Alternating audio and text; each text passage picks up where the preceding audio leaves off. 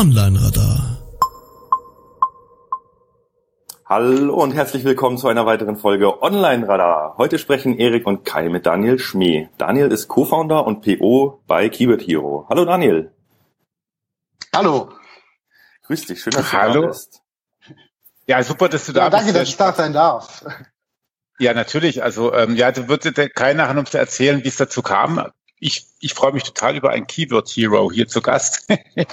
und äh, tatsächlich, mein, wir sagen ja immer, dass wir so über den Tellerrand blicken. Heute blicken wir, glaube ich, gar nicht so arg über den Tellerrand, sondern sind, sitzen ganz arg tief über das Herz von SEO, nämlich über Daten, über Keywords not provided und sowas.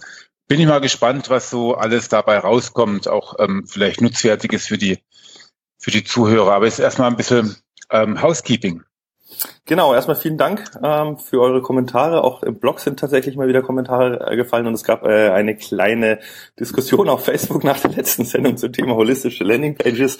Ähm, da wollen wir jetzt an der Stelle mal nicht drauf eingehen, das kann ja jeder nochmal nachlesen. Es war auf jeden Fall wieder jede Menge Be äh, Zündstoff und, und äh, Diskussionsbedarf Anlass. Ähm, was uns richtig gefreut hat, einfach, dass wir jetzt nach der langen Pause, die wir doch hatten, anscheinend doch noch äh, einige Abonnenten haben. Und von daher haben wir uns riesig gefreut. Und wir, wie ihr jetzt gerade merkt, wir halten momentan unser Versprechen auch wieder regelmäßig zu senden. Ähm, ja, genau, genau. Vielleicht noch eins, vielleicht noch eins, vielleicht ist mir gerade so spontan eingefallen. Also dieses Thema holistische Landingpages, das war eine lustige Diskussion mit Marco. Vielleicht müssen wir mal mit ihm hier in der Runde reden. Oh ja, oh ja. Da haben wir doch unseren nächsten Gast. Also Marco, wenn du das hier hörst, mach dich bereit. Dann, dann reden wir über HLPs. Das wird, das könnte äh, doch durchaus interessant werden. Könnte halt länger werden, aber ja. beides kriegt schon hin. Ja, das macht ja nichts.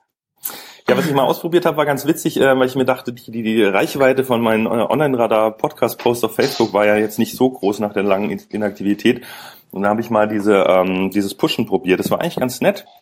Also irgendwie hat für, keine Ahnung, 13 Euro äh, wirklich die Reichweite signifikant gesteigert. Ich hoffe, dass auch der eine oder andere Neuhörer dadurch auf uns wieder aufmerksam geworden ist. Ähm, wollte ich mal kurz sagen, weil ihr habt es wahrscheinlich gesehen mit Promoted Content und so. Fand ich eigentlich ganz spannend. Macht. Ja, das fand ich tatsächlich auch ganz interessant. Vor allem vielen Dank, Kai. Ich habe ja gar nichts an diesen 13 Euro gezahlt. Ne? Ich meine, ich können wir gerne noch halbe halbe machen. Ähm, ja, die Rechnung kommt, genau. Wie, genau, genau. Ähm, aber es erzähl doch auch noch erstmal ganz kurz, wie du überhaupt zum Daniel gekommen bist, weil das finde ich tatsächlich auch ein bisschen Housekeeping, ne? Ja, genau. Das ist auch jetzt, sage ich mal, spontan gewesen, weil wir haben uns ja letztes Mal drüber unterhalten, äh, über Tools und dann gibt es so viel Neues und man kriegt gar nichts mehr mit und wir wussten irgendwie gar nicht, dass bestimmte Funktionen mittlerweile in bestimmten Tools drin sind. Und dann habe ich ja. mir nach der Sendung gedacht, ey, jetzt musst du dir echt mal wieder neues Zeug angucken. Und just in der Zeit ist eben Keyword Hero ähm, und die Content King App irgendwie aufgepoppt. Dann habe ich gedacht, so, das sind jetzt für diesen Monat mal meine zwei neuen Tools, die ich mir angucke. Ähm, und der Keyword Hero hat mich gleich mal sehr ja, begeistert, weil er etwas tut, was sonst noch kein anderes Tool kann. Und dann habe ich eben gleich äh, eine Mail geschrieben und ein bisschen nachgefragt, wie es denn so läuft und tralala und ob wir nicht äh, da mal einen Gast äh, aus dem Team in unsere Sendung holen. Und das macht jetzt eben der Daniel, der jetzt auch spontan für uns Zeit hat. Das ist schon mal vielen, vielen Dank. Ähm, ja, und dann reden wir jetzt einfach mal drüber, was mich da so begeistert hat und was ihr da so Geiles gebaut habt. Genau. Ja, gerne. Aber, aber vielleicht, Daniel, stellst du dich mal ganz kurz vor und sagst auch mal ganz kurz, was der Content Hero so so, also so vorhat, also was er so Besonderes macht und warum ich mich da jetzt heute Morgen angemeldet habe. Ah, okay, ah, noch einen Kunden gewonnen dann schon. Ähm, äh, erstmal ähm, kostenloser Account. Abwarten. Ah, verdammt. ähm, ich kann mal kurz ein bisschen mit mir anfangen.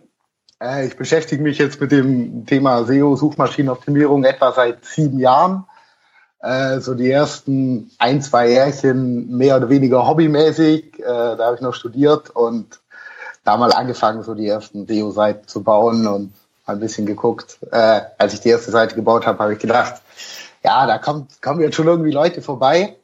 Dem war irgendwie nicht so. Und so mich halt immer mehr in das, das SEO-Thema ein bisschen eingearbeitet und dann äh, mit Beendigung des Studiums eigentlich den Schritt dann zur Professionalisierung, also wirklich als CEO in-house angefangen. Äh, damals in einem Verlag, äh, bin dann weitergegangen später in Richtung E-Commerce mehr mhm. ähm, und habe dann so zwei, drei Jahre das also wirklich als Vollzeit-CEO gemacht äh, bin dann aber während der Zeit, auch wenn es ein bisschen der Anforderungsbereich war, ähm, immer mehr in, in, in die Programmierung reingerutscht. Ähm, also angefangen so mit SQL und PHP, was ich halt auch von WordPress äh, kannte und mhm. ein bisschen machen musste. Äh, halt immer mehr so zu statistischen Programmiersprachen, also äh, vorwiegend zur R und Schulia. Ähm, genau, das war es mal kurz über mich. Äh, und halt, halt, halt, halt, halt, halt, halt, halt, also, ich, ich muss kurz nachfragen, wo kommst du her? Ursprünglich. Ja. Äh, aus Ravensburg, also ah, Guck, ja, guck. Deswegen, und, und, und wo sitzt du jetzt gerade? In Berlin. Ah, auch so ein Schwabe in Berlin. Guck an, schau. Naja, ich habe ich hab genau. gedacht, das habe ich doch schon mal gehört. Also weil ich bin ja regelmäßig bei den Studenten da in Ravensburg auch, äh, Mädchen, Mädchenstudenten. Und da dachte ich, Mensch, den Dialekt habe ich jetzt irgendwie diese, äh, äh, diese, diese besondere Art von Schwäbisch habe ich auch schon mal gehört. Tatsächlich aus Ravensburg. Wie schön. Ja gut, das wollte ich nur, nur gewusst haben. Du sitzt jetzt in Berlin und bist da im ganzen, ganz coolen Berlin. Alles klar. Dann erzähl weiter genau. über den Hero. genau, der Keyword Hero also der hat so die ersten Anfänge von, einer, von einem Jahr im Prinzip gemacht äh, und ist im eigentlich aus einem anderen Projekt ein bisschen entsprungen. Äh, das andere Projekt hatte viel damit zu tun, dass es war im Prinzip eine Targeting-Software, die viel mit der Hilfe von Browser-Plugins funktioniert hat. Und dann saßen wir da halt auch mal abends zusammen und haben uns einfach mal die Logs von, von diesen Plugins ein bisschen angeschaut und einfach mal ein bisschen rumgespielt und bekannte Seiten gesucht. Und wenn man da jetzt halt eine bekannte Seite gefunden hat oder eine Landingpage und dann eben in der User Journey ein bisschen vorgewandert ist, dann ist eben aufgefallen, oh, da bekomme ich doch auch wirklich die Google URL, die der User davor besucht hat und eben auch in der URL im Prinzip das Keyword drin. Mhm. Und das war so im Prinzip der Startschuss, okay, wir haben jetzt hier schon schon einen recht großen Berg an Daten, wo diese Informationen irgendwie drin zu stecken scheint. Äh, lasst uns doch einfach mal probieren, äh, da ein bisschen was draus zu ziehen und ein bisschen rumzuspielen. Und dann ging das so die ersten ein, zwei Monate eher so äh, als Nebenbeschäftigung, als Zeitprojekt im Prinzip ein bisschen. Äh, hat sich dann aber schnell professionalisiert. Äh, haben dann so ein Dreivierteljahr etwa, etwa da rumgearbeitet, äh, haben dann mit ein paar Testkunden angefangen zu arbeiten, ein bisschen in der geschlossenen Beta und sind jetzt seit, ich glaube, zwei oder zweieinhalb Monate in der offenen Beta-Phase, äh, okay. wo wir gerade sozusagen drin sind. Also und werben auch ein bisschen für das Tool äh, und im Prinzip jeder kann sich anmelden und, und, und schon mal testen. Genau, das so die grobe Zusammenfassung. Beschreibt nochmal ganz kurz, also das will ich noch ein bisschen genauer wissen, beschreibt nochmal ganz kurz den Weg von der, von den äh, Browser-Plugins zu dem, was ihr da jetzt macht, weil ihr fragt ja letztendlich auch, ihr fragt ja vor allem Google Search Console und Google Analytics ab, oder? Genau. Ähm, also die Browser-Plugins waren im Prinzip nur der initiale Weg. Also ähm, ah, okay. wir haben äh, oftmal, oder es gibt ja auch viele Artikel, wie ich im Prinzip die normalen Search Console Daten gegen Analytics Daten schweifen kann, aber dann gibt es da meistens äh, doch, doch ein paar Ungereimtheiten, also äh, weil auch nicht vielleicht ganz klar ist, wie funktioniert immer das Logging in der Search Console, warum fehlen mir da jetzt Klicks, die, die keine Fashions jetzt erzeugt haben in Analytics, mhm. wie funktioniert mhm. das genau und wie schaffe ich im Prinzip auch die wirkliche Zuordnung. Und durch dieses, diese Browser-Plugins, wo ich ja wirklich die 100% realen Werte sozusagen drinstehen habe, war es im Prinzip möglich, wie ein initiales Lernset zu bauen. Also ein ah, initiales Lernset, was wir, was, ähm, was es ermöglicht, die restlichen Daten, die wir uns zusammensuchen, vielleicht gehen wir noch äh, im Laufe der Sendung drauf ein, was da noch alles an, an Quellen angeschlossen werden. Mhm. Ähm, und wie wir die im Prinzip zusammenmischen müssen, damit zum Schluss das rauskommt, was wir sehen. Ähm, genau, und deshalb waren die, die diese Browser-Plugin-Daten im Prinzip dieser initiale Startschuss, den es damals ein bisschen gebraucht hat. Okay, ich verstehe. Jetzt muss ich mal blöd fragen. Ähm, ich habe natürlich auch gesehen, äh, Similar Web kennt ja jeder, das hatten wir auch in der letzten Sendung mit den Browserdaten. Ähm, auch Ahrefs, äh, der Keyword Explorer nutzt auch Browser-Plugin-Daten. Äh, wie kommt man denn an sowas ran? Habt ihr da irgendwie selber Plugins im Umlauf oder kann man sich da irgendwo einkaufen? Oder also jetzt mal ganz doof gesprochen? ähm, nein, also wir haben keine, selber keine Plugins, weil ich glaube, ein Plugin zu bauen, was, was genug Reach erzeugt, ist auch eine Aufgabe für sich. Ja. Also da muss man sich Vollzeit mit beschäftigen. Ähm, man kann sich im Prinzip einkaufen. Und es ist ja auch bekannt, dass SimilarWeb diesen Weg geht. Also die stecken mhm. da ja in wirklich einigen drin. Gibt auch noch andere, die da drin stecken. Ähm, kann ich zwar nicht zu viel sagen, weil äh, da leider NDAs haben, aber es gibt, sagen wir, größere Sammelstellen für solche Datenquellen. Ah ja. Genau, so, so kann man sich das im Prinzip vorstellen. Und ähm, gibt viele Browser-Plugin-Hersteller, ähm, die auch teilweise ein bisschen Probleme mit der Monetarisierung haben. Ja, klar. Und im Prinzip dann äh, die Daten sozusagen frei verkäuflich machen. Das ist auch datenschutztechnisch gar nicht bedenklich, weil die Info, die der so, so ein Browser-Plugin-Betreiber sozusagen da rausbekommt, ähm, die ist wirklich ganz weit weg, die einem Real-User mit Name und Adresse und allem weiteren zuzuordnen. Ähm, deshalb ist das auch, auch datenschutztechnisch eigentlich ziemlich, ziemlich unbedenklich. Genau, das wäre jetzt meine nächste Frage gewesen, ob wir da irgendwie in Russland einkaufen müssen und nicht drüber reden oder ähm, ob die Daten tatsächlich anonymisiert werden, ob da persönliche Informationen rausgefiltert werden. Dann darf man und kann man ja auch mit solchen Daten ganz problemlos handeln. Ja, also die sind, also wir, wir könnten die nie zuordnen. Also die sind so grob geglattert, dass die für eine Zuordnung reicht und hilft. Aber wir, wir können äh, jetzt nicht hier einen User auslesen und morgen bei dem klingeln und sagen, du hättest vielleicht Interesse an ein paar Nike-Schuhen. Ähm, das funktioniert nicht. Also die sind doch sehr grob dann. Also das ist auf jeden Fall alles sicher. Mhm.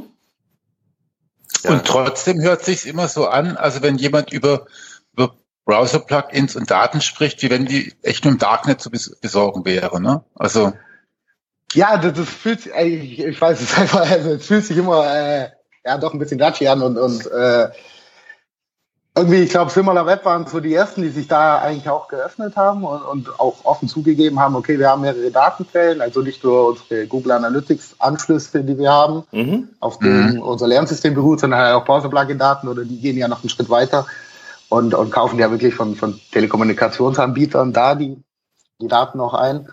Ähm, ja, hört, hört sich im ersten Schritt immer ein bisschen gefährlich an. Äh, ich persönlich, weil ich halt weiß, was, was hinten zum Schluss für Daten rauskommen, also ich glaube, ich habe in meinem Browser so 20, 25 Plugins äh, und auch Similar Web, ähm, habe da eigentlich dann auch keine so große Angst vor, weil die Daten sind wirklich so anonymisiert. Ähm, dass, dass da ein Rückschluss auf mich eigentlich gar nicht möglich ist. Hm. Na gut, na gut, das wollen wir gar nicht so ausführlich diskutieren. Super, aber vielen Dank.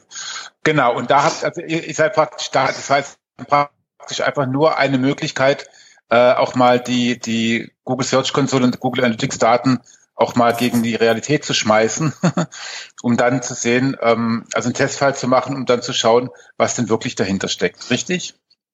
Genau, sozusagen, weil ähm, wenn man wenn man sich auch die, die Search Console Daten anschaut, da kommen teilweise witzige Sachen raus. Also wenn man sich mit dem Analytics-Konto die Search Console verbunden hat und da mal zum Beispiel auf Ziel-URL-Ebene die Klicks und die Sessions vergleicht, mhm.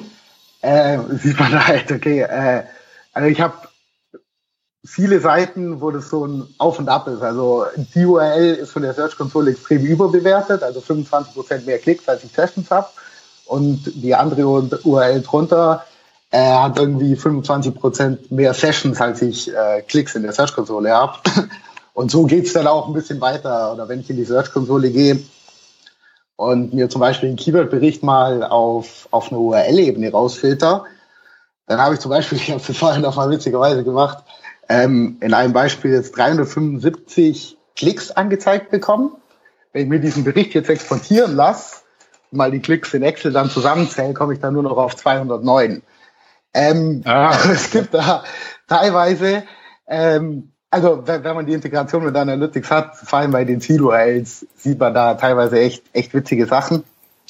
Und weil ich auch erzählen kann, was wir auch viel gemacht haben, um die Daten da zu prüfen, ist im Prinzip versucht, die Search Console Daten zu faken. Ähm, das funktioniert erstaunlich einfach. Es gibt auch einen sehr guten Artikel drüber äh, von einer Agentur, äh, die heißt Strategic, glaube ich. Strategic IQ. Ähm, die haben da mal einen Artikel drüber verfasst. Und zwar also vom Testaufbau.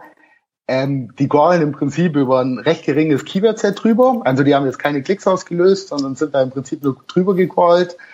Äh, fünfmal die Stunde, also recht gering über Keywords, die eigentlich sonst keine Impressions haben. Und dann haben, haben Dungeon geschaut, ob diese Impressions, die die über diesen Bot ausgelöst haben, in der Search-Konsole im Prinzip mitgelockt werden. Und ähm, mhm. ah. sieht eigentlich oh. ganz witzig aus, wie, wie das plötzlich explodiert.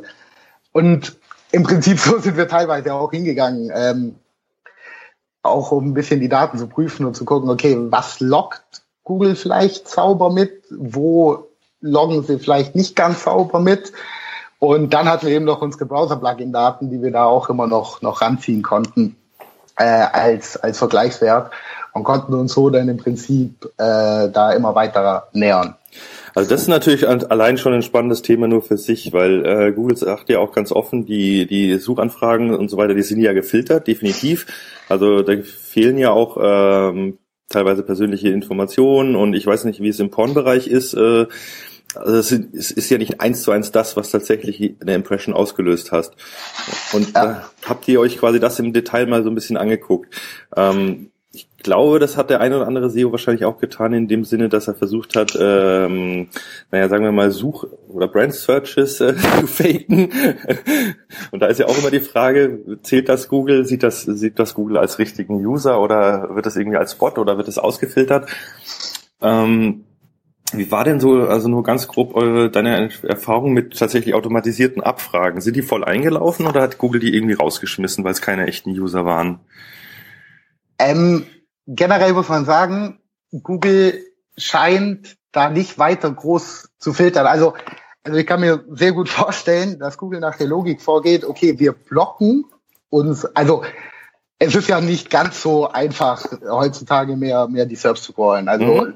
ähm, ich kriege irgendwie nach drei Zeitabfragen kriege ich mal wieder ein Capture vorgelegt und muss da lustige Bilder anklicken immer. Ja. Ähm, deshalb, wenn man so einen Bot da drüber laufen lässt, der muss schon recht clever sein. Ähm, ich meine, es funktioniert, das zeigen uns andere Tools äh, jeden Sonntag, dass das noch super funktioniert oder jetzt sogar täglich, äh, dass das noch super funktioniert, aber man muss da schon recht clever vorgehen. Und gefühlt, also teilweise loggen sie nicht nicht ganz alles sauber mit. Äh, da sind aber dann noch ein paar andere Parameter im Spiel. Mhm. Aber wenn ich sozusagen mal geschafft habe, jetzt auf einem normalen generischen Keyword die Abfrage reinzudrücken bei Google, dann kommt die auch immer recht sicher in, in den Logs an. Also als würde da dann kein Filter mehr drauf liegen. Ah. Also das sieht's dann wieder. Also witzigerweise im Pornobereich äh, scheint sich Google geöffnet zu haben. Wir haben in der Nische auch ein paar Kunden. Wo Schön doch, formuliert. Danke äh, wo, wo, wo doch auch die Search Console voller Keywords ist. Ah also, ja, okay. Das war, das war mir auch noch nicht klar. Die, die sind doch da. Ähm, und, und witzigerweise ja auch äh, in AdWords bekommen. Also wenn, wenn ich mit dem Keyword Planner arbeite, bekomme ich doch zu den meisten einschlägigen Keywords äh, eigentlich auch ein Suchvolumen äh, wieder zurückgeliefert. Mhm. Ähm, genau. Das im Prinzip. da hat kurze Ausflug in den Bereich. Kann ich, kann ich, kann ich ganz kurz mal für, für, für die, also für alle, die jetzt nicht so ganz hinterher mitgedacht haben, nochmal eine Rückfrage, einen kleinen Rewind machen. Ne? Ähm, uns geht es also im Prinzip darum, dass wir mit den Daten, die in der Google Search Konsole und in Google Analytics angegeben werden, dass wir mit denen auch ins Reine kommen, weil wir ja erstens automatisierte Abfragen haben und zweitens einfach Google auch an verschiedenen Stellen unterschiedliche Daten äh, ja, unterschiedliche Zahlen angibt, wie hoch die Klicks sind. Und es ist natürlich, ähm, da das die einzigen Daten sind, in denen wir noch irgendwie rausbekommen können, wie viel Klicks bekommen wir über Keyword XY und wie viel über YX, ähm, möchten wir das natürlich so akkurat wie möglich haben. Ne, also das ist jetzt einfach mal so, und da gibt's halt, da gibt's halt so alle möglichen äh, Ungereimtheiten, die wir in den Daten immer sehen. Und ihr habt da offenbar jetzt einen Weg gefunden, indem ihr das so ein bisschen akkurater macht. Habe ich das so richtig verstanden? Genau, genau. Mhm. Also einmal okay. durch, durch, durch Tests äh, und einmal äh, im Prinzip durch, durch die Browser-Plugins, die wir da wirklich schön mhm. eins zu eins dagegen legen können. Ähm, und da dann halt auch sehen, also prozentual machen die Browser-Plugins, wo wir die Stash hundertprozentig zuordnen können, nicht so viel aus, auch wenn es eine gigantische Datenbank ist mhm. mittlerweile. Äh, klar, prozentual, äh, so viele Leute haben jetzt nicht Browser-Plugins, dann habe ich natürlich äh, viel Tablet-User, viel Smartphone-User dabei. Ähm, äh, da, da im Prinzip äh, die, die, die davon gar nicht betroffen sind. Ähm, aber da sieht man dann halt auch, okay, welche Keywords fehlen mir jetzt komplett ähm, Gibt es vielleicht irgendwelche anderen komischen Modifikationen, die der User vielleicht hat, wo Google das irgendwie nicht sauber mitloggt? Äh, worauf wir auch immer sehr stark achten müssen, leider, ähm, ist, es sind Änderungen in den Search Console Daten, die Google jetzt meiner Meinung nach immer ein bisschen dünn beschreibt. Äh, also wie gerade was, was jetzt passiert, äh, wo der Hinweis dasteht, äh, okay, die Zahlen können sich ein bisschen verändert haben, weil, weil wir Issues mit dem Logging haben. Mhm. Oder auch nicht lang zurückliegend, äh, wo es plötzlich hieß, okay, wir haben unsere Berechnung der Position angepasst. Ja, genau. Da fehlt mir manchmal ein bisschen, ein bisschen also ähm, manchmal ein bisschen Dokumentation vielleicht von Google darüber, okay, was, was habt ihr jetzt genau gemacht? Äh, das müssen wir uns dann viel, viel herleiten. Dann gibt ja dann auch immer darauf folgend viele Artikel, wo, wo Leute das sich im Prinzip auch drin selber herleiten müssen versuchen können. Ja, ich glaube, das, das ist eine Herausforderung, mit denen jeder Toolbetreiber, der mit Search Console äh, API arbeitet, da gibt es ja auch noch den Subplora, der hat, äh, der liebe Sebastian auch schon einiges mal erzählt, wenn dann plötzlich Google irgendwas umstellt und man steht erstmal wieder da und muss sich erschließen, was da genau passiert ist. Ja, genau. Aber ich glaube, was wir jetzt noch nicht so richtig klar rausgestellt haben, ähm, klar, wir haben davon geredet, so Abweichung, Search Console, Analytics und so weiter. Aber jetzt mal für unsere Zuhörer, die vielleicht auch noch gar nicht wissen, was Not Provided äh, in dem Sinne ist mhm. und vielleicht auch wie es vorher war. Also der äh, Erik und ich und Daniel habe ich ja jetzt auch so rausgehört. Wir machen ja schon so lange SEO. Da hat uns ja Google damals noch alle Daten gegeben. Was ist denn da genau passiert und was ist denn quasi das, was ähm, jetzt fehlt? Das, das finde ich, sollten wir noch mal kurz herausstellen. Mhm. Also im Endeffekt geht es ja nicht darum, äh, nur zu wissen, welche URL bekommt Traffic über welche exakten Keywords. Das sieht ja jeder in der Search-Konsole. Ob die Daten jetzt 100% akkurat sind oder nicht, sei da mal dahingestellt. Aber was ja früher das Geile war ähm, an den Provided-Daten, ich habe ja wirklich gesehen, über welches Keyword kam der User und wie hat er sich dann auf meiner Seite tatsächlich auf einzelner Session oder einzelnen User-Basis verhalten. Also auch auf welchen Keywords konvertieren meine Leute. Und das war natürlich früher gerade im Affiliate-Bereich super spannend, wenn man so ein bisschen naja, Traffic äh, bekommen hat und dann konnte man ausfiltern hat eigentlich gemerkt, eigentlich sind es nur drei Keywords, die mir die Conversions liefern. Dann hat man da halt hardcore drauf optimiert, den ganzen Rest einfach sein lassen. Ähm, und das ist ja jetzt quasi das, was äh, Google uns angeblich mit der tollen äh, Privacy- und, und Security-Debatte mit SSL-Verschlüsselung an der Stelle genommen hat. Also dass wir eben nicht mehr sehen in Analytics, jemand, der konvertiert, mit welchem tatsächlichen Keyword kam denn der überhaupt rein? Mhm. Und an der Stelle schafft ihr es scheinbar, ähm, das wiederherzustellen. Kann man das so zusammenfassen? Genau, genau. Und ähm, im Prinzip, äh, Google wird es höchstwahrscheinlich ja auch schaffen, weil ich ja aus AdWords, aus meinen AdWords-Suchanfrageberichten doch sehr genau den Suchterm rausbekommen, den der User eingegeben hat. Äh, und weiß dann auch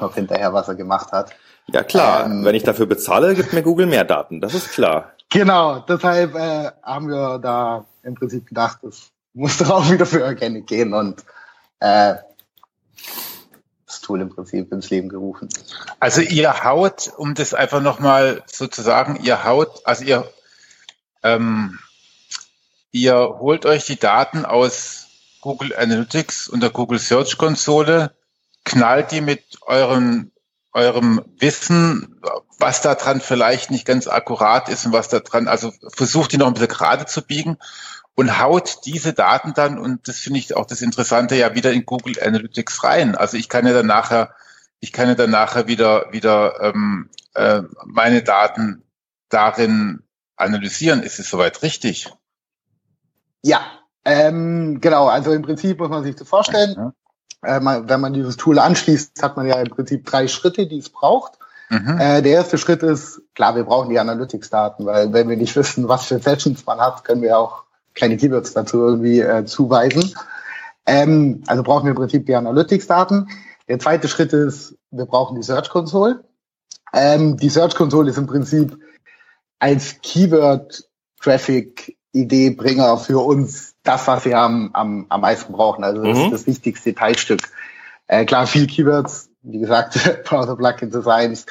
Äh, wir haben noch viele andere Data Sources, ähm, wo wir im Prinzip Keyword-Ideen, Keyword-Veränderungen drüber monitoren und noch dazufügen. Also als Beispiel ähm, gucken wir uns zum Beispiel auch an, aber auch die, wir müssen auch ein bisschen die Keywords verstehen, um die zuzuordnen zu können. Ähm, wir können da aus Google Trends ein paar Infos rausziehen. Wir können aus dem Keyword Planner ein paar Infos raus, rausziehen. Vor allem, wenn, wenn es Keywords sind, die saisonale Schwankungen haben. Ähm, und wir können zum Beispiel auch aus, aus Wikipedia recht, recht viel Infos über, über Keywords oder besser gesagt einzelne Themen ziehen. Mhm. Ähm, und genau, die werden dann im Prinzip in, in dieser Blackbox oder halt von, von uns zusammen berechnet. Und im letzten Schritt laden wir die dann wieder in Google Analytics hoch. Ähm, aber nicht in dasselbe Google Analytics Konto, was der User immer nutzt, sondern im Prinzip spiegeln wir das Konto. Also wir legen ähm, eine neue Property an, man sieht dann sein Hauptkonto und im Prinzip eine Keyword Hero Property und da spiegeln wir so weit wie möglich alle Informationen vom Hauptkonto wieder rein mit eben den Keyword-Daten. Und da arbeiten wir auch dran. Derzeit ist es nur eine sehr begrenzte Anzahl von Infos, die wir hochspiegeln, mhm. ähm, dass wir da immer genauer werden. Da ist es ein bisschen problematisch. Äh, es gibt da ein paar kleinere Fallstricke, weil ein paar Informationen zum Beispiel so eine CID, über die ich ja User, also wirklich genauen Identifikator eines Users in Analytics hätte, kriegen wir einfach nicht über die API oder äh, runtergezogen. Äh, deshalb müssen wir da immer ein bisschen tricksen, um die Daten wirklich als Bulk äh, einmal runterzuziehen und wieder hochzuziehen. Und da das recht viel Aufwand ist, äh, können wir das im Prinzip nur Stück für Stück immer wieder nachziehen. Ähm, die Idee ist auch nicht nur Analytics als, nennen wir es mal Partner, äh, in dem Fall zu nutzen, äh, sondern auch mit, mit, mit anderen Tracking-Anbietern zusammenzugehen. Und mhm. da ist es eben für uns dann einfacher, weil die liefern uns genau die Infos, die wir brauchen, mit einer eindeutigen ID. Und wenn wir die dann wieder in der System laden, dann sieht man die Keywords doch noch mit mehr, mit deutlich mehr festen Infos, als wir jetzt gerade mit Analytics machen können. Ah ja. Aber ich muss nochmal, äh, ich, weil das ist, also ich war dann auch verblüfft darüber. Also das ist vielleicht auch ein kleiner Tipp für euch, ähm, diesen Prozess vorher nochmal in aller Ruhe zu, kurz zu beschreiben, wäre ganz gut, weil ich habe mich dummerweise erst heute angemeldet und ähm, sehe natürlich auch, dass es im Moment dauert, bis dann die Daten auch wirklich dann dort ankommen, völlig klar. Also ist auch nachvollziehbar, ich glaube drei Tage oder so, ne? wo, wo er sagt, Mensch, bis, bis dahin ist dann überhaupt wirklich was zu sehen. Aber aber ihr, ihr macht dann praktisch ein neues äh, Google Analytics Konto, in dem dann ähm, alles so aussieht, wie es früher mal ausgesehen hat, nämlich dass dann dort, wo Keywords standen früher und nicht not provided, ähm, dann jetzt wieder Keywords stehen. Könnt ihr also praktisch ernsthaft, und das äh, möchte ich jetzt gerade mal kurz anzweifeln, das, also den Fall, den der, den der Kai gerade genannt hat, könnt ihr dann wirklich diese diese User, diesen User-Weg ähm, von, die kommen über diese drei Keywords rein und sind äh, über, über dieses Keyword rein und sind diejenigen, die am häufigsten dann auch das Ziel auslösen, das ich hinterlegt habe. Das könnt ihr dann schon auch identifizieren? Ja, ja, also im Prinzip, ähm, warum wir das in Analytics hochladen, das war lang nicht geplant in der Produktentwicklung. Ähm, die Idee war eigentlich im ersten Schritt, wir bauen ein Dashboard. Mhm. So wie man es kennt, wird ein Tool, also wird mhm. ein SaaS-Produkt, User geht drauf, loggt sich ein, kriegt das wieder rein. Ähm, jetzt, was mich persönlich so immer bei beim Alltag stört und eigentlich auch die anderen, die da mitgebaut haben, ist, dass wir halt schon 30, 40 Tabs in Dauer offen haben. Genau. und jetzt wollen wir halt ein Tool bauen, was, was noch ein Tab belegt. Äh, erstens das und zweitens, ich weiß nicht, ob man es an der App sieht, aber wir haben keinen Frontend-Entwickler. Ähm, äh, doch ein bisschen. Also habt ihr aus der Not quasi eine Tugend gemacht und einfach gesagt, es gibt schon ein schönes Analyse-Frontend, wir pushen die Daten einfach wieder zurück und brauchen kein Spawn. Sozusagen, genau. Das finde ich großartig. Also, also danke dafür. Das ist, das ist, das, also dafür kriegt ihr für, für mir den diesjährigen ähm, äh, Entwicklerpreis für die Spezialkategorie Ich mülle dein Schreibtisch nicht noch mehr zu. Finde ich super. Genau, das ist im Prinzip so, so, so der Grundgedanke. Und wir haben, also war halt so, bauen wir jetzt eine eigene App mit, mit einer eigenen UI, wo, wo ich dem User alles wieder neu erklären muss oder nutze ich einfach das, was eh der User kennt. Ja. Und das ist im Prinzip Ana Analytics gewesen in dem Fall und ähm, die, man kann die Daten ja eigentlich recht einfach wieder hochladen. Mhm. Es gibt ein paar Fallstricke. Ähm, wenn, wenn man genauer zum Beispiel in sein Event-Tracking reinguckt, sieht da bis zu sieben Events, die vielleicht auf Anhieb keinen Sinn ergeben. Ja. Ähm, wir müssen im Prinzip einige Sachen wirklich reinhacken. Also äh, ein gutes Beispiel ist äh, Session äh, ist eine diese halbe Stunde Session Expiring Time. Mhm. Ähm, wir haben jetzt zum Beispiel oft User, äh, die einfach über diese halbe Stunde rauskommen und da vielleicht keine Zwischenaktion ausgelöst haben, und deshalb müssen wir im Prinzip, wir nennen das Session Destroyer Event, also wir faken über dieses Event Analytics ein Event vor, ja, der User war noch da, expire die Session nicht, sondern lass die wirklich diese 50 Minuten gehen, die, die sie auch wirklich war. Genau das gleiche wie, gibt auch noch so ein Destroyer, also das sind so die zwei häufigsten. Also wir haben ja auch äh, in Analytics Sessions, die nur einen Page View ausgelöst haben, aber Bounce trotzdem gleich null ist. Mhm. Ähm, wenn wir die jetzt im Prinzip hochladen würden und wir würden nur diesen einen Pageview auslösen, dann würde Analytics von der Logik und von der Rechnung her Bounce Rate 1 angeben, also Bounce gleich 1. Also genau. der User hat 1 ausgelöst, Bounce gleich 1.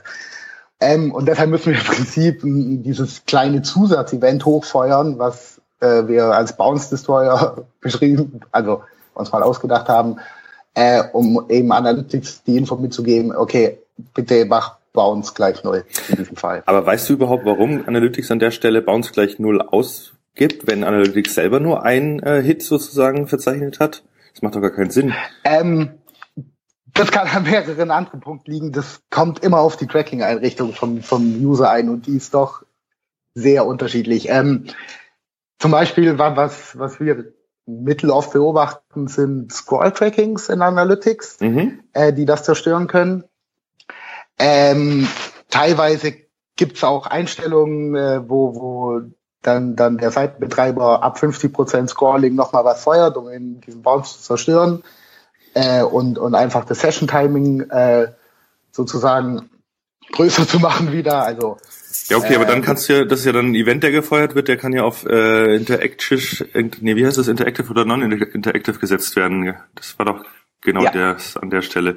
Ach so, das wird dann quasi nicht als neue Impression gezählt im, im, im Sinne von PIs, aber durch den Event wird quasi genau. der Bounce äh, nichtig. Genau. Ah ja, okay, okay, also, das macht wir Sinn. Wir haben nur eine Page-View mhm. im Prinzip weiterhin, aber im Prinzip aber noch haben Events, wir den Bounce ja wirklich zerstört. Ja, ja. Genau. Ah, okay, das baut ihr quasi ähm, mit eurem Destroyer dann nach diesem Event, damit ihr auf dieselben Daten wiederkommt. Genau, das müssen wir, weil ansonsten haben wir da einen Verzug drin. Ähm, also sonst, sonst müssen wir entweder einen zweiten Page-View feuern, was falsch wäre, mhm. oder wir hätten jetzt hier halt ein, eine Bounce-Rate zu viel. Ah, ja. Und da gibt's so ein paar Kleinigkeiten und, und Probleme in Analytics. Alle haben wir noch nicht so ganz raus. Ähm, man muss sich vorstellen, wenn wir das hochschieben, gehen auch uns gerade etwa so 1,5 bis 2 Prozent Worst Case der Sitzungen verloren. Mhm. Ähm, sind wir dran, das, das im Prinzip nach, nachzuziehen und, und äh, eine Lösung zu finden, wie wir auch noch, auch noch das letzte Prozent äh, da reinkriegen. Also es ist halt immer doof, ja. Also es bringt uns viele Vorteile, wir müssen das System nicht bauen, äh, wir bauen auf eine Lösung auf, die, die der User kennt, aber es ist halt nicht unsere Lösung und deshalb müssen wir auch sehr stark nach den Analytics-Regeln hier spielen und uns da viel anpassen. Ja, ja. Ja klar, es ist ja nie alles irgendwie nur, nur gut oder nur schlecht, aber ja, genau. Ist die API zumindest so gut dokumentiert, dass man sich darauf verlassen kann, was da drin steht, dass es auch so ist? Oder habt ihr da auch äh, die ein oder andere Überraschung erlebt, ähnlich wie bei der Search-Konsole? ähm, also so eine richtige Measurement-Doku habe ich noch nicht gesehen. Okay. Äh, die ist sehr schwierig zu finden. Ähm, also vor allem, vor allem bei Measurement-Protokoll, aber ich kann auch verstehen, warum. Ähm, weil, also das ja, Measurement-Protokoll. Wegen Referrer-Spam von außen, das ist ja auch ein Riesenthema, gell? Ja, also wenn, wenn man auch noch ein bisschen tiefer reingeht, man kann, also klar, Referrer-Spam ist das bekannteste. Äh, dieser Keyword-Spam hier, Vitali Kugel, äh, der, der, letztes Jahr, der letztes Jahr rumging, äh, Hosting-Spam, Ereignis-Spam, alles Mögliche. Ja. Ähm, da ist einmal das Problem, aber man kann über das Measurement-Protokoll doch noch deutlich mehr anstellen. Also ah, man okay. könnte sogar so weit gehen, Transaktionen aus dem Analytics-Konto zu entfernen. Was? Wenn man entsprechende Transaction-IDs im Prinzip wieder reinfaken könnte, wäre es möglich. Und mich wundert es auch teilweise fast immer, ähm, dass es noch nie eine wirklich größere Attacke auf, auf viele Analytics-Konten gab. Also ich meine, klar, dieser Referrer-Spam und Keyword-Spam und so, das nervt, aber das ist ja alles noch übersichtlich. Das sind ja ein, zwei, vielleicht drei Prozent der Sessions, ganz, ganz schlimmen Konten. Aber dass, dass jemand wirklich mal schlimm ein paar Konten kaputt gemacht hat, habe ich das noch nicht mitbekommen. Wow, ja, an die Stelle habe ich auch noch nicht gedacht, wenn du tatsächlich massiv einem großen Retailer die Conversion-Daten verhagelst, das ist ja tatsächlich ein, ein, echter Schaden dann auch, der dadurch entsteht, wenn dann das ganze Performance-Marketing und Attribution und alles darüber läuft und Budget.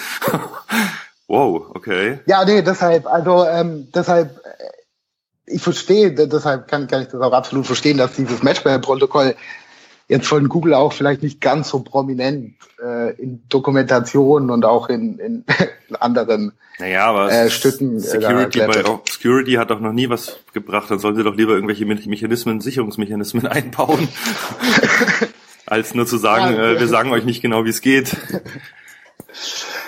Ja, ja, nee, ja, weil das wäre, wär, glaube ich, auch ein guter Weg. Ähm, genau, also da müssen wir uns eigentlich auch äh, viel selber nochmal zusammendenken. Ähm, witzigerweise äh, in dem Zuge, äh, woran wir gerade so als Nebenprojekt ein bisschen arbeiten, ist ein Refer ist ein Spam-Blocker. Genau für das. Äh, ah. Äh, weil wir jetzt wirklich auch so viel äh, damit gearbeitet haben. Äh, sind uns auch ein paar Sachen aufgefallen, die man nicht hundertprozentig gefälscht bekommt. Mhm. Also derzeit ist, wenn man den derzeitigen Spam analysiert, mh, hm, der ist recht billig. also äh, ja. Meistens ist es ein Page-View, Bounce Rate gleich äh, 100 Prozent, äh, dann Null Time on Site. Oder wenn ich einen Hostname als sekundäre Dimension mir einblenden lasse, ist da Hostname not set drin. Ja. Ähm, dann gibt's noch was, das nennt sich Data Source, äh, eine Data Source Dimension. Ähm, da kriege ich im Prinzip angezeigt, woher hat Analytics die Info, also aus dem Web oder aus der App. Ah. Und wenn ich es über das Measurement-Protokoll hochschiebe, äh, steht da im Prinzip not set. Ähm, das sind so ein paar Sachen, die werden halt derzeit null beachtet. Äh, also da geht gerade keiner, keiner, keiner so clever vor. Und so da ein bisschen tiefer drin sind im Team, gucken wir da, okay, was kriegen wir nicht hundertprozentig gefälscht, woran können wir wirklich sowas erkennen mhm. und wie können wir Filter anlegen, die ah, recht effektiv ja. sowas rausfiltern können. Okay, also an die Grenzen, an die ihr selber jetzt beim Daten reinschieben stößt, könnt ihr wiederum nutzen, um dann andere, die reinschieben, äh, rauszufiltern. Das ist schlau. genau, genau. Äh, wir müssen nur gucken, dass wir uns da nicht rausfiltern. Das ja, klar. leider auch öfters, wenn dann ein User bei uns ein Konto anlegt und äh, plötzlich alle seine Filter überträgt und dann kommt da nichts mehr an. Ja gut, aber der Weg sollte ja dann normalerweise auch so sein, dass der Filter, also die äh, Jungs vom, äh, auch bei Termfrequenz, unsere Analytics Boys, haben ja auch schon mal äh, Sendungen darüber gemacht, wie man Reverse Spam äh, effektiv rausfiltert und so weiter. Da gibt's ja mit verschiedenste Möglichkeiten.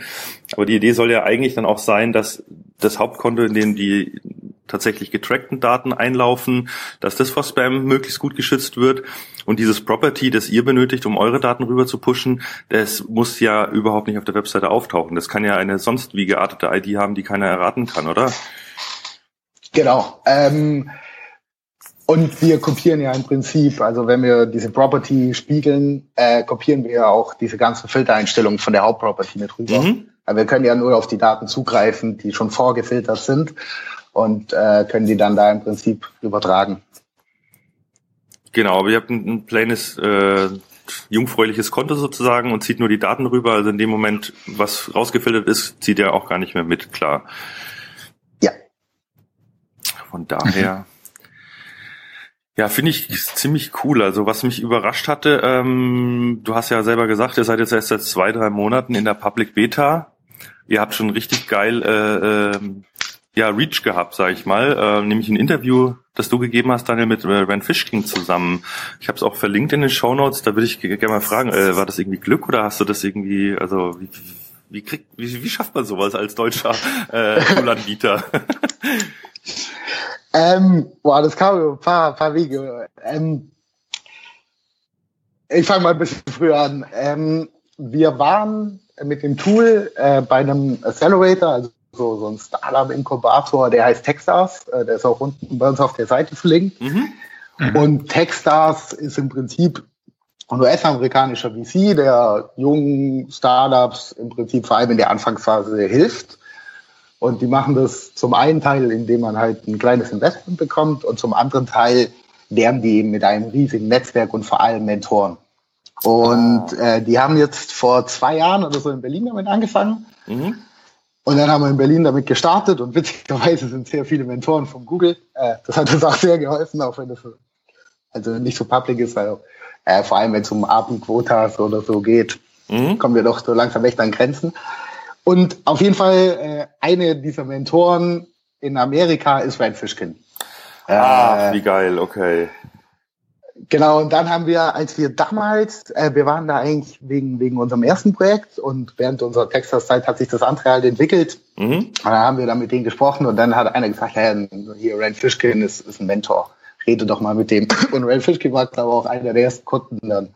Also ähm, die haben das schon, da war das sehr, sehr alpha-mäßig unterwegs, mhm. äh, mitgetestet und alles. Und er hat das dann auch ein bisschen begleitet. Und es war auch äh, also immer mal mit Rat und Tat zur Seite, äh, wenn es auch darum geht, ähm, weil, weil Rand einfach auch durch seine Erfahrung bei Moss, Moss den User sehr, sehr gut kennt. Ja. Und wir am Anfang mit ein paar Einstellungen äh, auch, auch ein bisschen am User vorbeigegangen sind. Also so Thema, was für ein Attributionsmodell äh, nehmen wir eigentlich? Äh, da haben wir uns am Anfang für, für ein wirkliches Last-Click-Attributionsmodell entschieden und nicht dieses Last Non-Direct-Click von Analytics. Meinte auch jeder, hey, was macht ihr da? Ähm, und, und Rand hat dann eben äh, uns da geholfen, das zu machen. Und dann haben wir damals, äh, also dieses Interview kam dann auch zustande, als wir den äh, Chefjournalist oder, oder den, ich weiß gar nicht, welche Position der einfach jemand von Search Engine Watch kennengelernt haben, mhm. der das Tool dann auch getestet hat, meint, hey cool, äh, lass doch mal einen, einen Artikel machen. Und dann haben die eben gefragt, ja, euch kennt keiner. Ihr braucht irgendjemand, den man kennt, damit es richtig Reach bekommt. Und dann ah. haben wir für Siegfried Fischkin angerufen und gefragt, hey, hast du Lust? Und, und ja. er meinte, ja, cool, äh, ist er dabei. Wow. Und hat dann damit gemacht. Genau, das war so im Prinzip die Geschichte, äh, wie wir da Red kennengelernt haben und äh, der uns da mit begleitet hat. Können wir da nochmal ganz kurz bleiben, bevor wir wieder in die, in die, in die, in die technische Ecke ähm, gehen? Äh, weil das finde ich tatsächlich ganz interessant. Also was du gerade erzählt hast, ist ja der Traum von wahrscheinlich jedem zweiten SEO, den ich irgendwie kenne, ähm, dass er ein Tool entwickelt und dann in, in, in Search Engine Land von äh, Rand Fishkin interviewt wird. Also ähm, ihr habt ihr habt auch Geld bekommen von dem von dem äh, ziemlich großen Startup, ziemlich coolen Startup, glaube ich, äh, Inkubator, ziemlich coolen Inkubator. Ähm, kannst du noch mal ganz kurz sagen, noch mal, wer ihr seid? Also du hast dich ja vorgestellt, aber seid einfach eine, seid ihr eine Firma? Wie habt ihr zusammengefunden? Wann, wann habt ihr aus welchem Grund euch dazu entschlossen, äh, alles andere wegzutun und jetzt Keyword Hero zu machen? Oder vielleicht macht ihr ja auch noch andere Projekte nebenher. Würde mich gerade ein bisschen interessieren.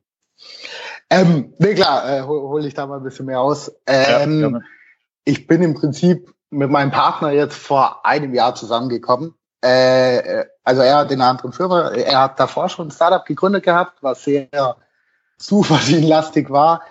Äh, ich habe damals noch in meinem alten Betrieb gearbeitet und über ein paar Ecken kannte mich da wer und ich bin da halt einmal die Woche vorbei. Also ich habe damals meinen Jahresurlaub dafür verpfändet, jeden Mittwoch bei denen arbeiten zu dürfen. da hätte ich mal lieber Urlaub gemacht. Nee, ähm, und da sind wir im Prinzip ein bisschen zusammengewachsen. Äh, weil, weil ich da halt jeden Mittwoch da war und ähm, habe da halt das ganze SEO-technisch, aber vor allem eher produktentwicklungstechnisch eigentlich betreut. Ähm, und da sind wir damals auf eine Lösung für, für ein Targeting bekommen. Also wir mussten wirklich eine super spezifische Zielgruppe targeten, was, was extrem schwer war mit dem, was uns ein Facebook, ein, ein Google zur Verfügung gestellt haben. Ähm, haben im Prinzip eine, eine Targeting-Solution dafür entwickelt.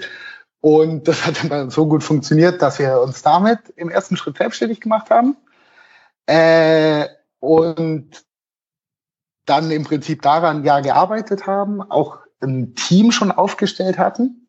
Also die ganzen Entwickler, die jetzt mitmachen, bis auf wenige Ausnahmen, kennen wir auch schon länger. Uns dann bei Texas beworben haben und dann eben über diesen, äh, diesen, diesen Zufall auf, auf den Hero gestoßen sind. Und ähm, jetzt im Prinzip die Firmen komplett gesplittet haben. Äh, das erste Projekt ist auch mittlerweile verkauft äh, und haben im Prinzip einen Teil äh, der, der, der Entwickler ist, ist dann zum, zum neuen Eigentümer mit übergegangen. Und das Kernteam, was dann auch von Anfang an viel am Keyword Hero mitentwickelt hat, haben wir dann im Prinzip jetzt noch für den Keyword Hero mitbehalten. Mhm. Das ist okay. so ein bisschen komischer, komischer, äh, ja, durch mehrere Zufälle geprägter Weg. Nee, aber das äh, macht ja durchaus Sinn. Also ich meine, ihr habt euch einfach wirklich auch irgendwann mal mit Haut und Haaren dem dem gewidmet und jetzt halt dem nächsten Thema und dass man Exit sucht, wenn man Start-up macht, das ist durchaus in Ordnung. Also äh, ja, warum nicht? Gell? Also okay. genau, das war im Prinzip der der Weg dahin. Das ist mhm, eigentlich okay. auch eine ziemlich geile Geschichte, quasi aus einer erfolgreichen Targeting-Solution dann nochmal auf was zu stoßen, was wiederum äh, für eine völlig innovative und erfolgsversprechende neue Toolentwicklung, also das ist natürlich ein Traum-Szenario. ja, also ähm, mir macht doch der, also oder fast im ganzen Team macht es derzeit auch Keyword Hero fast ein bisschen mehr Spaß, äh, weil das andere Projekt, das war doch sehr, während Hero im Prinzip eher so, so ein starkes Massenprodukt ist, war die Targeting Solution doch sehr, äh, also man hat ein sehr hohes Werbebudget auch gebraucht, mhm. um das, um das wirklich einsetzen zu können. Deshalb waren halt auch die ganzen Sales-Zyklen ewig äh, in diesem Fall. Und äh, die Komplexität vom Produkt war auch gigantisch hoch. Äh, und, und der Keyword Hero, also das war im Prinzip ein Schlachtschiff. Und der Keyword Hero ist, ist eher so, so, ein, so ein kleines, wendiges Buch gerade, wo, wo man dem User schneller klar machen kann, was auch so der USP ist, wie er damit arbeiten muss, wo die Integration in die Systeme nicht ganz so aufwendig ist und alles. Mhm. Habt ihr da den Gedanken, äh, die User im Endeffekt auch noch weiter zu begleiten. Also äh, im Prinzip brauche ich ja eigentlich nur die Zugangsdaten von meinem Analytics äh, und Google Search Konsole, schmeiß die bei euch rein und dann habe ich ein zweites, zweite Datensicht in Analytics und kann dann das machen, was ich vorher auch getan habe. Aber ich kann mir gut vorstellen, also in meiner Lebensrealität ähm, sind sehr viele Kunden einfach damit noch nicht so ganz, äh, ja, also äh, wissen gar nicht, was sie dann wirklich damit machen können. Also der Kai hat vorhin ein schönes Beispiel genannt. Aber habt ihr davor dann auch die noch damit zu, äh, ein bisschen zu beraten oder, oder, oder weiterzubringen? Habt ihr noch irgendwelche zusätzlichen Tools geplant? Ja, ähm, also geht im Prinzip in zwei Wege gerade. Ähm, der eine Weg ist Content Äh, das heißt vor allem viel Videocontent, äh, viel Beschreibungen, was kann ich machen, ähm, wie setze ich einen Filter, was bekomme ich jetzt raus, wenn ich hier nochmal einen Filter drüber setze, was für eine sekundäre Dimension würde wann vielleicht Sinn machen. Mhm. Ähm, dann im Prinzip zwei weitere Arten von Tools. Äh, die erste Art von, von, von Tools ist im Prinzip, die Daten weiter anzureichern. Also wir feuern in einige Konten 20, 30, 40.000 Keywords am Tag. Das ist echt viel. Also das, das ist auch kaum handelbar. Also wenn ich, wenn ich 50.000 verschiedene Keywords am Tag in, in ein Konto gepusht bekomme, ähm, da muss ich schon super viel filtern, um, um mal was Sinnvolles rauszubekommen. Mhm, genau. Äh, und jetzt ist im Prinzip die Idee, ähm, die Semantik besser zu erkennen. Also derzeit von der Berechnung her arbeiten wir schon recht viel mit der Semantik, aber die ist jetzt nicht wirklich äh, user-facing angelegt, sondern die hilft uns eigentlich hier intern. Also wenn wir die derzeit mitliefern würden, wird das keinen großen Mehrwert bieten. Ähm, was wir im Prinzip jetzt in den nächsten, in den nächsten paar Wochen ausrollen, ist die Unterteilung, was sind meine Brand-Keywords, was sind meine No-Brand-Keywords. Ähm, ein Themenclustering, also dass ich äh, über eine sekundäre Dimension in Analytics ähm, die groben Themen geclustert bekomme. Also ich habe ein ah. Nike Air und ich habe einen roten Adidas Schuh und dann steht da halt äh, in dieser zweiten Kalm drin Schuhe, Schuhe. Und dann sehe ich im Prinzip auf einen Blick, okay, das ist irgendwie Thema Schuhe zugeordnet, das mhm. Keyword. Und genauso ähm, diese Unterscheidung zwischen navigational, transaktional und informational, ähm, dass ich sozusagen auf einen Tag, äh, auf Anhieb sehe, okay, so verteilt sich irgendwie äh, der Traffic, der über Google auf meine Seite kommt. Also so und so viele gehen navigational drauf, so und so viele eher über transaktionale Suchbegriffe. Und im zweiten Schritt so verteilen sich auch äh, die Conversions darauf. Also meine informationale Suche bringt, äh, also meine informationalen Keywords bringen mir 20 Prozent, äh, meine transaktionalen äh, 80 Prozent von meinem Umsatz. Ähm, dass ich das einfach sehr schnell in meinem Analytics-Konto zusammengefiltert bekomme. Also das ist mal super spannend, weil an der Stelle, wenn wir alle einfach nur mal hingehen und sagen, ich habe Info, also wahrscheinlich macht ihr dann irgendwie eine Art von, von Dimension dafür, dass ich mir angucken kann, bringt mein Content Marketing tatsächlich auch Umsatz, sprich die Informational Keywords liefern die Conversions. Also da, das wäre, glaube ich, für 99,9 Prozent aller Unternehmen hochrelevant, das endlich mal sehen zu können, sinnvoll. Also das finde ich super genau, spannend. Genau, das ist die Idee, dass, äh, da einfach ein bisschen mehr zu arbeiten und generell so viel in der Richtung, also viel, also diese Informationen, jetzt geben wir gerade im Prinzip eine Grundinformation, also eine, eine ungefilterte Grundinformation mit mhm. und so die Stück für Stück anzureichern. Und ähm, das, und das schafft ihr alles, was du gerade gesagt hast, im Analytics-Konto? Genau. Also Aha. wir feiern, wir, wir müssen das dann nur irgendwie reinprügeln sozusagen. Ja, ihr klasse das dann und ähm, gibt die Info quasi noch mit, dass man es dann wiederum als Daten äh, oder als als View dann sich auswählen kann als irgendwie Cluster Genau, im oder? Prinzip, das funktioniert ja genau. Also ähm, zum Beispiel so ein Brand No Brand Thema. Es wird einfach, wir legen eine Custom Dimension an mhm. in Google Analytics, äh, was wir jetzt schon machen für Positionen zum Beispiel.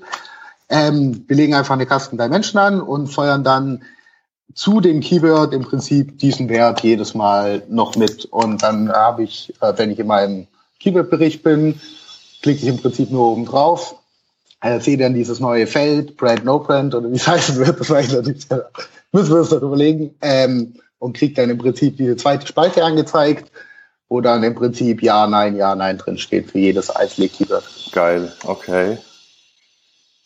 Aber das klingt Und das lässt sich dann Wow. Einfach runterziehen und aufpivotieren im Prinzip.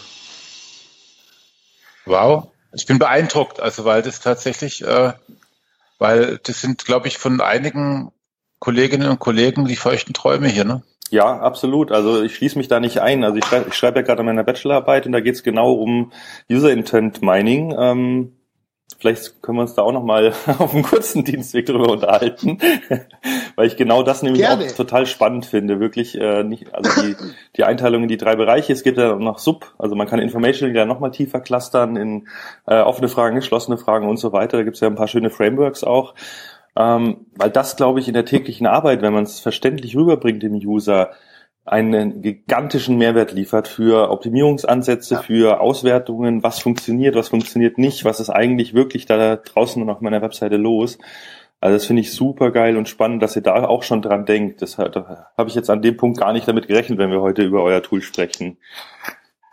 Nee, das, das muss im Prinzip bei uns die Zukunft sein, weil wir, wir sehen auch, also es ist auch schon sehr schwer, wenn man, wenn man plötzlich wieder so, so 20.000, also ja, wenn, wenn man 20.000 Keywords eben, eben da drin liegen hat, damit wirklich dann sinnvoll zu arbeiten, die sinnvoll zu clustern, ist mhm. eben so ein riesen Zeitaufwand für den User. Genau. Ähm, das müssen wir, also müssen wir an, an irgendeinem Punkt im Prinzip abnehmen.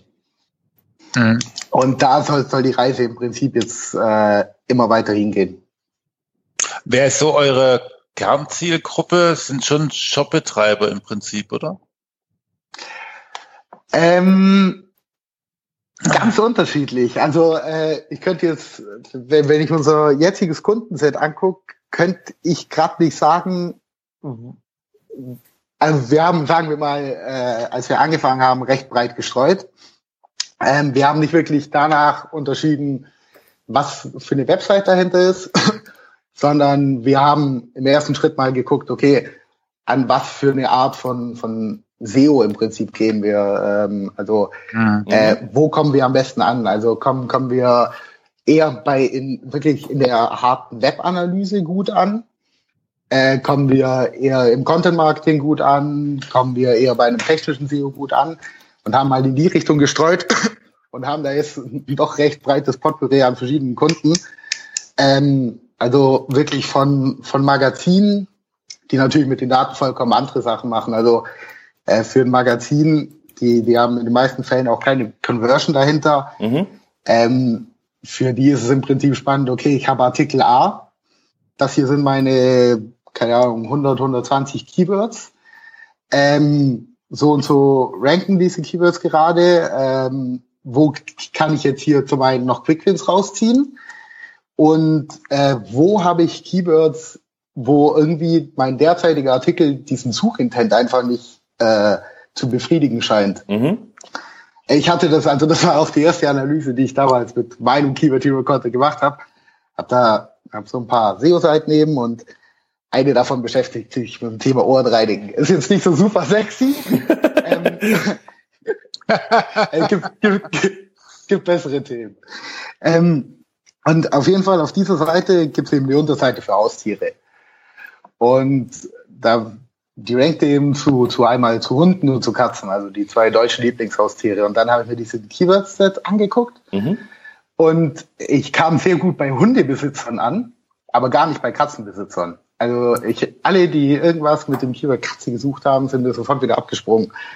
Dann habe ich mal mir diese Seite unter dem Gesichtspunkt mal angeguckt und es war eigentlich recht schnell aufgefallen, dass wenn man auf diese Seite kommt, ich sehe halt nur Hundebilder, ich sehe nur das Keyword Hund überall. Ja. Also ich habe hier nirgendwo eine, eine, Katze drin. Ja, die fühlen sich dann ja. gar nicht abgeholt. Aber wieso hast du dann da überhaupt gerankt? Also war das auch Optimierungsschritt für die, den Content oder war das so ein lucky, ja, ein Zufall, sage ich mal, dass es dann ähm, auch bei den Katzenqueries gerankt hat? Boah, das war ist ein recht, recht längerer Artikel, wo, wo auch eben Katzen behandelt werden, aber weiter unten. Ah, okay. Ähm, die, die Intention scheint Google damals noch nicht ganz, ganz mit, mit einbegriffen zu haben. Also ich hatte deutlich mehr Traffic auch über Hunde. Mhm. Und im Prinzip äh, eine Änderung war, ich bringe einen Hund und eine Katze zusammen auf dem Bild auf die Seite und versuche das Ganze einfach nicht so hundelastig zu gestalten. Äh, jetzt zum Schluss bin ich dazu gekommen, das sehr clean zu gestalten. Äh, und konnte halt dann sofort auch eine, eine Veränderung sehen, dass jetzt auch plötzlich die Katzenbesitzer äh, länger auf meiner Seite geblieben sind. Das ist im Prinzip das, was auch viele andere Magazine oder, oder sehr contentlastige Seiten damit viel machen. Und auf der anderen Seite dann halt in diesem Bereich E-Commerce, wo es doch dann sehr viel darum sehr viel auch darum geht, was ist meine Brand eigentlich wert? Was kommt denn über meine Brand? Äh, was kommt über meine Brand, wenn ich irgendwelche Offline, Offline-Sachen mache? Mhm. Ähm, und was sind im Prinzip die Keywords, wo ich Geld drüber verdiene und was sind die Keywords, wo ich eben noch kein oder wo, wo, wo keine Umsätze drüber generiert werden. Ähm, und das halt auch dann viel im Zusammenspiel.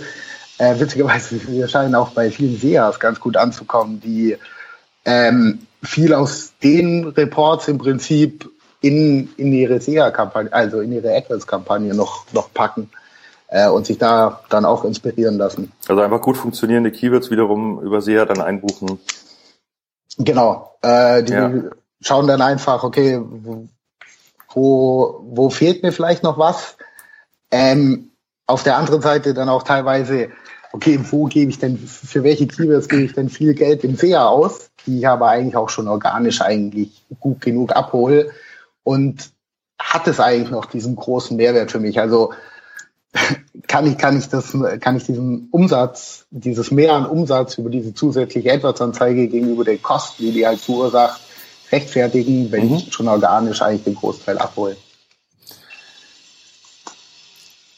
Das heißt, ihr sprecht aber schon auch als äh, mehr oder weniger, ihr seid ja dann fast mehr, also ich sehe euch eher im Bereich Datenlieferant als Toolanbieter, weil du sagst ja selber, ihr habt selber kein mhm. Frontend, ihr pusht alles in Analytics.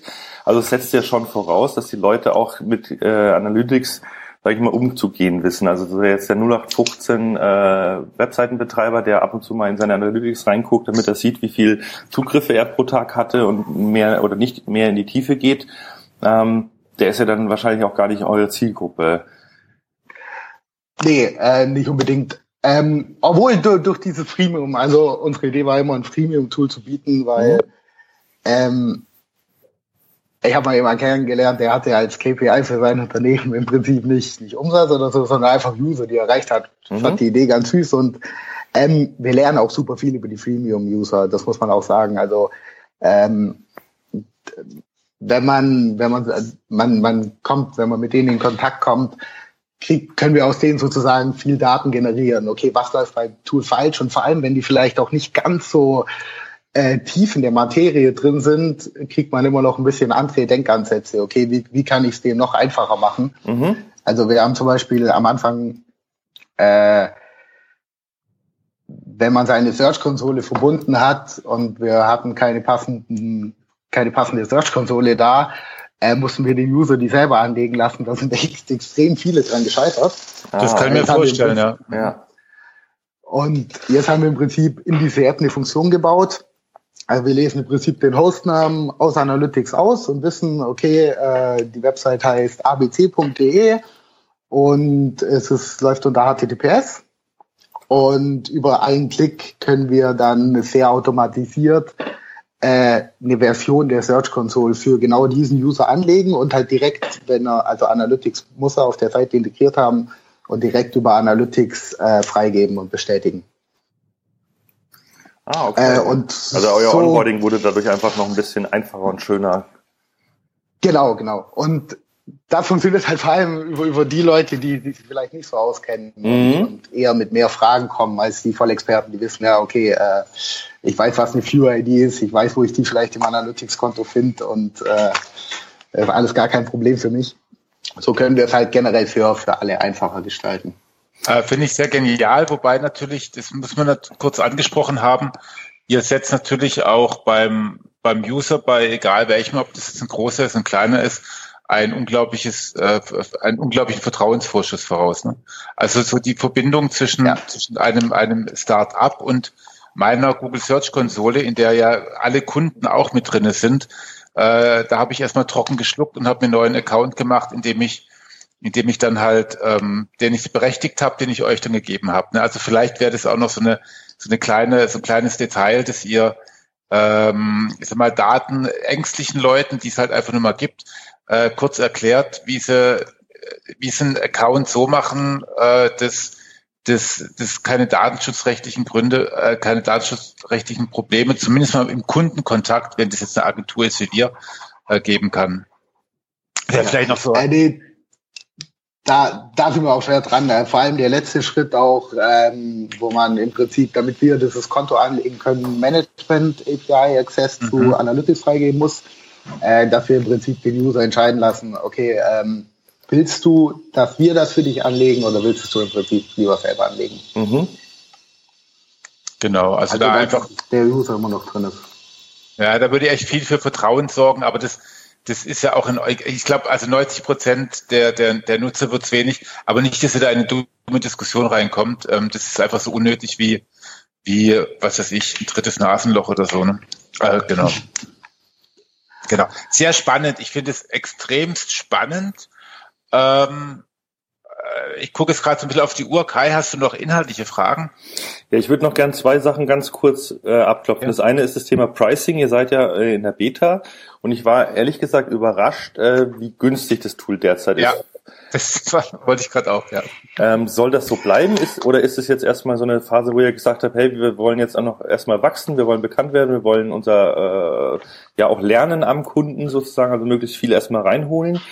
und später, weil ich kann mir kaum vorstellen, wenn du jetzt erzählst, was ihr da alles macht und, und auch Serverkosten und äh, Uptime und Google Crawling und tralala, äh, all URLs, wenn ich mir das mal angucke, für 99 Dollar im Monat und ich würde dann einen Kunden bringen, der irgendwie seine zweieinhalb Millionen PIs am Tag generiert, da habt ihr doch dann irgendwann auch mal Probleme, oder? Äh, also erstmal sind wir Gott froh, dass es AWS gibt und viele günstige Möglichkeiten, äh, also die Serverkosten sind erstaunlicherweise gering ähm, okay. von der Berechnung, vom Daten hochladen, runterziehen. Ähm, wir haben da, das liegt auch ein bisschen daran, dass, dass wir bei, bei AWS im Prinzip eine Möglichkeit haben, die es da Server, also Infrastruktur technisch auch noch nicht so lang gibt, die genau für das, was wir im Prinzip machen müssen, also Computations mit großen Datenmengen plus eben große Datenmengen wieder irgendwo hinschieben. Mhm. Ähm, heißt AWS Lambdas äh, sind im Prinzip äh, Server, die, die nicht wirklich real sind, sondern Serverkapazität von anderen Sourcen zusammenziehen und wir, wie, wie einen Riesenserver dann bereitstellen, der auf, auf ähm, ich glaube, Millisekundenbasis abgerechnet wird, aber eine gigantische SSD-Power im Prinzip für kurz bereitstellt. Und das ist im Prinzip nur das, was wir brauchen.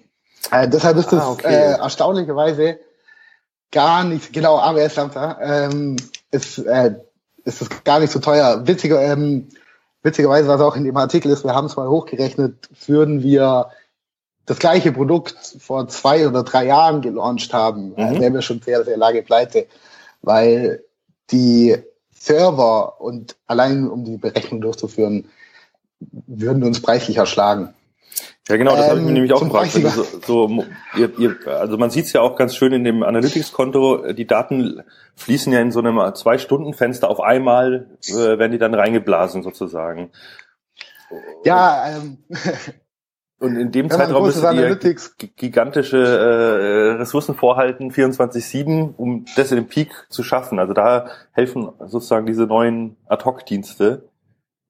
Genau. Und auch vor allem beim Upload. Also äh, man muss sich mal vorstellen, äh, eine Seite, wir müssen ja im Prinzip jeden Hit also wirklich jeden Pageview plus eben die zusätzlichen Events, die wir brauchen und Transaktionen mhm. als einzelnen URL-Aufruf kann man sich das vorstellen, wie der an Analytics geht und Ach, man kann über die Measuring API keinen Bulk. Du kannst nicht einfach sagen, hier sind mal 1000 Sessions, die haben die und die Felder. Du musst wirklich jeden einzelnen nee. Hit auslösen. Ähm, man kann Hits auf 20 Hits batchen, aber ja. Okay. Äh, man muss jeden auslösen. Ähm, wow. Und da braucht man halt extrem schnell muss man das Ganze im Prinzip irgendwie hochgeschoben bekommen. Ja. Man kann es ein bisschen mit einer DDoS-Attacke vergleichen. Ja, ja. Also eine, eine gutwillige, äh, die gutwillige DDoS-Attacke. Ja.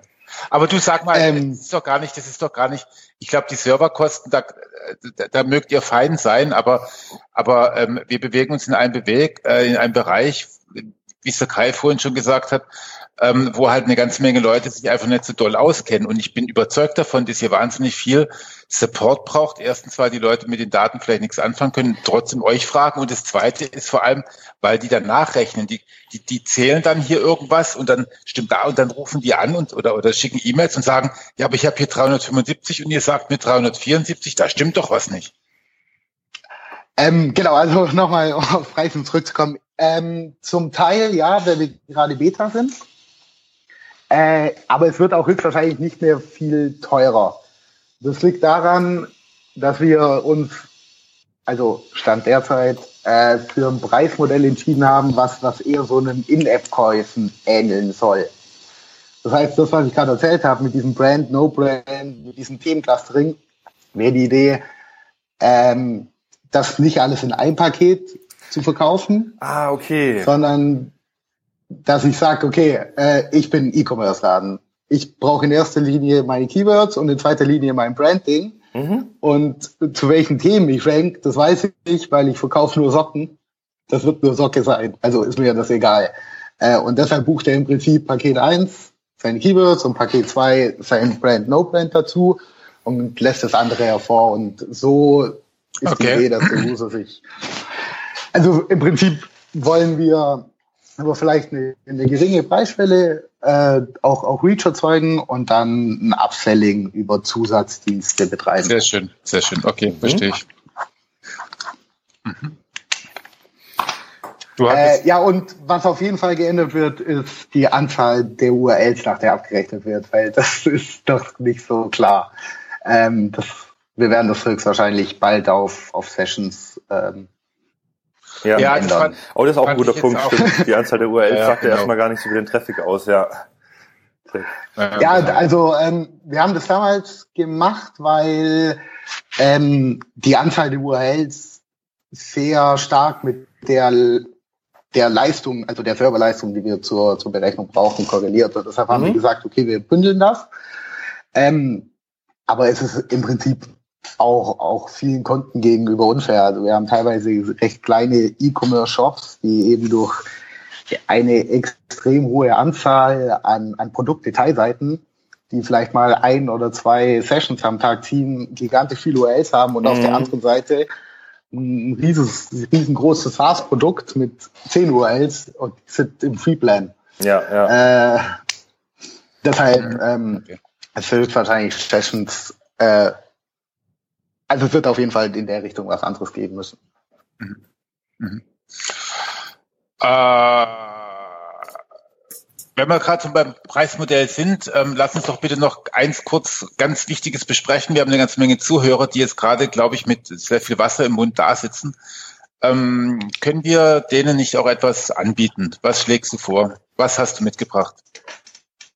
Ja, auf jeden Fall können wir da einen Gutscheincode äh, Online-Radar der das Free-Paket auf 100 URLs äh, hochstuft. Äh, mhm, super. Und äh, drei kostenlose Giant Heroes äh, für die drei spannendsten Ansätze, was denn der User da als erstes für eine Abfrage machen würde. Also das heißt, das heißt, jeder von euch, der, der sich jetzt mit ähm, Online-Radar bei Keyword Zero anmeldet, bekommt statt 25 äh, tatsächlich 100 URLs für für für free, also für für Umme ähm, und ähm, drei von euch, die was ganz Interessantes reinschreiben. Ich möchte gerne irgendwie dann doch rauskriegen, wie viele Socken gegen äh, T-Shirts irgendwie ich verkaufe. Oder, also lasst euch einfach was einfallen, was ihr denn wirklich mit diesem Keyword Hero auch anfangen wollt, äh, kriegen drei von euch kriegen ein Giant Hero mit 1000 URLs für ein halbes Jahr kostenlos geschenkt. Ihr schreibt es in die in die Show Notes bitte rein und äh, wir melden euch dann weiter an äh, den Keyword Hero. Okay? Sehr cool. Perfekt. Gut. Ja, ich bin echt ein bisschen geflasht, ne? Ich finde es auch super, super spannend, vor allem jetzt auch im Verlauf. Äh, ihr schreibt ja auch in eurem Dokument, dass die Daten äh, immer besser werden und das Matching auch immer besser wird.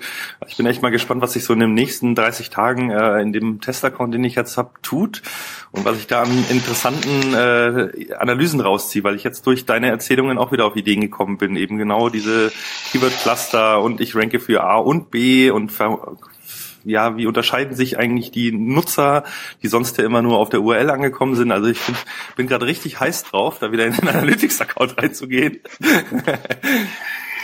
und bin nee, auch mal und, gespannt. Äh, diese Woche haben wir, kriegen wir auch ein neues äh, Backend. Also die App wird äh, deutlich schöner werden und auch noch ein paar zusätzliche Einstellungen bereithalten, ah, ähm, wie die Daten abgefragt werden. Ähm, da vielleicht der wichtigste Punkt. Ähm, wir geben dann im Prinzip dem User die Möglichkeit, zwischen den Attributionsmodellen zu unterscheiden. Äh, also wenn wir noch kurz Zeit haben, würde ich das doch gern erklären. Natürlich. Ja, das wäre eh ähm, ein guter Punkt, weil du hast vorhin äh, irgendwas mit Last Click und äh, Last Non-Direct Click, äh, dass wir das vielleicht auch nochmal erklären, weil ich habe es auch nicht verstanden, ehrlich gesagt. genau. Ähm, das ist, ähm, also als wir am Anfang damit gestartet sind, haben wir uns auf dieses Last-Click-Modell und äh, konzentriert. Äh, das User-Feedback war nicht so gut, sind dann zum reinen Analytics-Modell umgestiegen und jetzt bieten wir es im Prinzip als Auswahl an. Ich kann mal noch kurz erklären, worum es da geht. Genau, vor allem den ähm, Unterschied zwischen den beiden wäre mal spannend. Genau. Ähm, jetzt, also es gibt ähm, den User A, der auf Google was sucht und ähm, über den organischen Klick auf die Seite kommt und eine Session bei Analytics auslöst. Die Session wird in Analytics dann im Prinzip äh, Organic Searches zugeordnet. Mhm. Äh, kommt der User jetzt einen Tag später wieder, aber diesmal direct, weil er sich die URL gemerkt hat oder äh, und die direkt im Browser eingibt, dann wird noch eine Session ausgelöst. Diese Session wird im Prinzip nochmal Organic zugeordnet. Das heißt, was dann passiert oder was, was nach der Analytics-Logik passiert. Und wenn wir jetzt noch ein Keyword dazu nehmen, äh, User gibt einmal Keyword A ein am ersten Tag, löst die Session aus, die Session wird dem Keyword attribuiert, kommt doch mal direct, dadurch, dass die Analytics-Logik uns sagt, okay, letzter nicht direkter Klick wird sozusagen diese Direct Session wieder diesem Keyword attribuiert. Ja. Wenn ich jetzt eine Vergleichbarkeit mit meinen restlichen Werten haben will und in dieser Analytics-Welt, also in diesem, in, in dieser Analytics-Welt ähm, Auswertungen mache, ist es die präferierte Methode, die, die eigentlich auch den meisten bekannt ist. Wenn es mir jetzt aber mehr darum geht, wirklich meine Rankings zu monitoren, ist eher ein reines Last-Click-Modell, wo eben diese zweite Session, die direct aufgerufen wird, nicht zu Organic attribuiert wird, das bessere Modell. Ja. Ähm, es ist ganz witzig, es gibt eine sekundäre Dimension in Google Analytics, die heißt direkte Sitzung und im Englischen Direct Session. Ähm, wenn man sich jetzt einen Bericht zusammenbaut, äh, wo man zum Beispiel alles Google Organic sich anguckt und die dann einblenden lässt, ist teilweise erstaunlich, wie viele wirklich direkte Sitzungen Analytics eigentlich zum Beispiel jetzt Organic und das ist eigentlich in vielen anderen Channels auch so ist. Ähm, also zuordnet, die eigentlich Direct werden. Äh, ganz besonders stark ist das bei SaaS-Tools. Also wenn man sich mal vorstellt, ich buche mir ein SEO-Tool und gebe da einmal Xovi äh, zum Beispiel ein, gehe drauf, buche mich da ein, dann wird im Prinzip diese Sitzung dem Keyword Xovi zugeordnet. Und mhm. jetzt habe ich so viel Spaß an diesem Tool, dass ich die nächsten 30 Tage über Direct, wenn ich mir das gemerkt habe, wiederkomme. Mhm. Dann sagt uns dieses Attributionsmodell, diese Analytics-Logik, dass 30 Sessions jetzt im Prinzip vom Keyword so wie ausgelöst wurden. Ach, jeden Tag erneut sieht es so aus, als wäre er wieder über das Keyword gekommen, obwohl er im Prinzip direkt kam. Und dann hast du auch Datenabweichungen mit der Search-Konsole.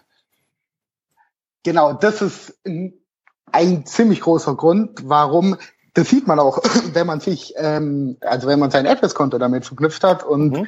diese AdWords-Daten, also diese AdWords-Klicks gegenüber den Sessions die Analytics trackt hat, mhm. dann sind die Sitzungen teilweise immer höher. Und wenn man jetzt im Prinzip nochmal diese sekundäre Dimension dazu einblendet, dann werden die Daten deutlich genauer. Ist auch ganz witzig, wenn man teilweise AdWords-Kampagnen an einem bestimmten Punkt kappt, kann es immer noch sein, dass drei, vier Tage später die wieder in meinen ganzen Berichten auftauchen. Ja, genau, das ist mir Und auch schon deswegen, passiert. wenn ein User jetzt, wenn ein User jetzt direct kommt, Analytics kennt die CC-ID noch, Ja, weiß, okay, ich habe den aus AdWords erkannt, ich attribuiere jetzt diese direkte Sitzung gleich hierzu. aber das ist dann nur quasi, wenn äh, die, die Kampagne quasi leer ist, dann wird die, die er noch in Erinnerung hatte zum, zu dem User, wieder nochmal reingeschrieben auf gut Deutsch. Genau. Also wenn kein Äh, neuer sozusagen. Kanal eindeutig zugeordnet wurde. Genau.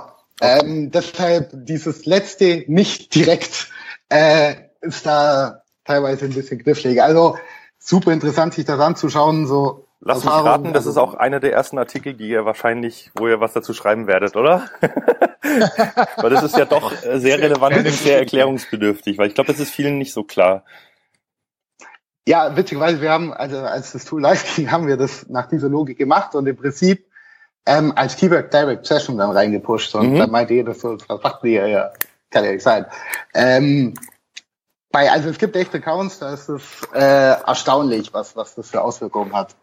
Äh, vor allem so im SaaS-Bereich ähm, kann das, kann das über 50 Prozent teilweise von meinem organischen Traffic zu machen. Das ist ganz witzig. Vor vier oder fünf Wochen gab es mal äh, Analytics Ninja heißt, äh, ich weiß nicht, ob ihr den kennt. Ähm, Analytics Ja, ja. Ninja ist, glaube ich, auch eine Agentur. Und er hat es mal getwittert.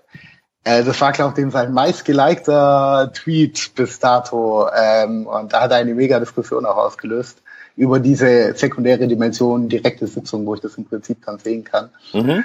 Ähm, genau, und da ist die Idee, dass, dass wir den User jetzt auch zwischen dieser Logik switchen lassen können. Ah ja. Äh, weil es ist ja im Prinzip, es kommt halt sehr stark auf die Ziele an, die ich verfolge, äh, welche Logik für mich besser ist. Also will ich wirklich mehr Ranking-Monitoring machen, äh, dann, dann muss ich dieses Last-Click-Modell nehmen, dann will ich keine zu attribuierten Sitzungen, die von mir aus fünf Tage später stattgefunden haben können. Mhm. Ähm, wenn ich jetzt aber wirklich in der Analytics-Logik bleiben will, die ja auch super viel hilft, um, um einzelne, eine, einzelne Kanäle zu bewerten, ähm, dann kann ich im Prinzip dieses letzte nicht direkte Klick-Modell weiter wählen.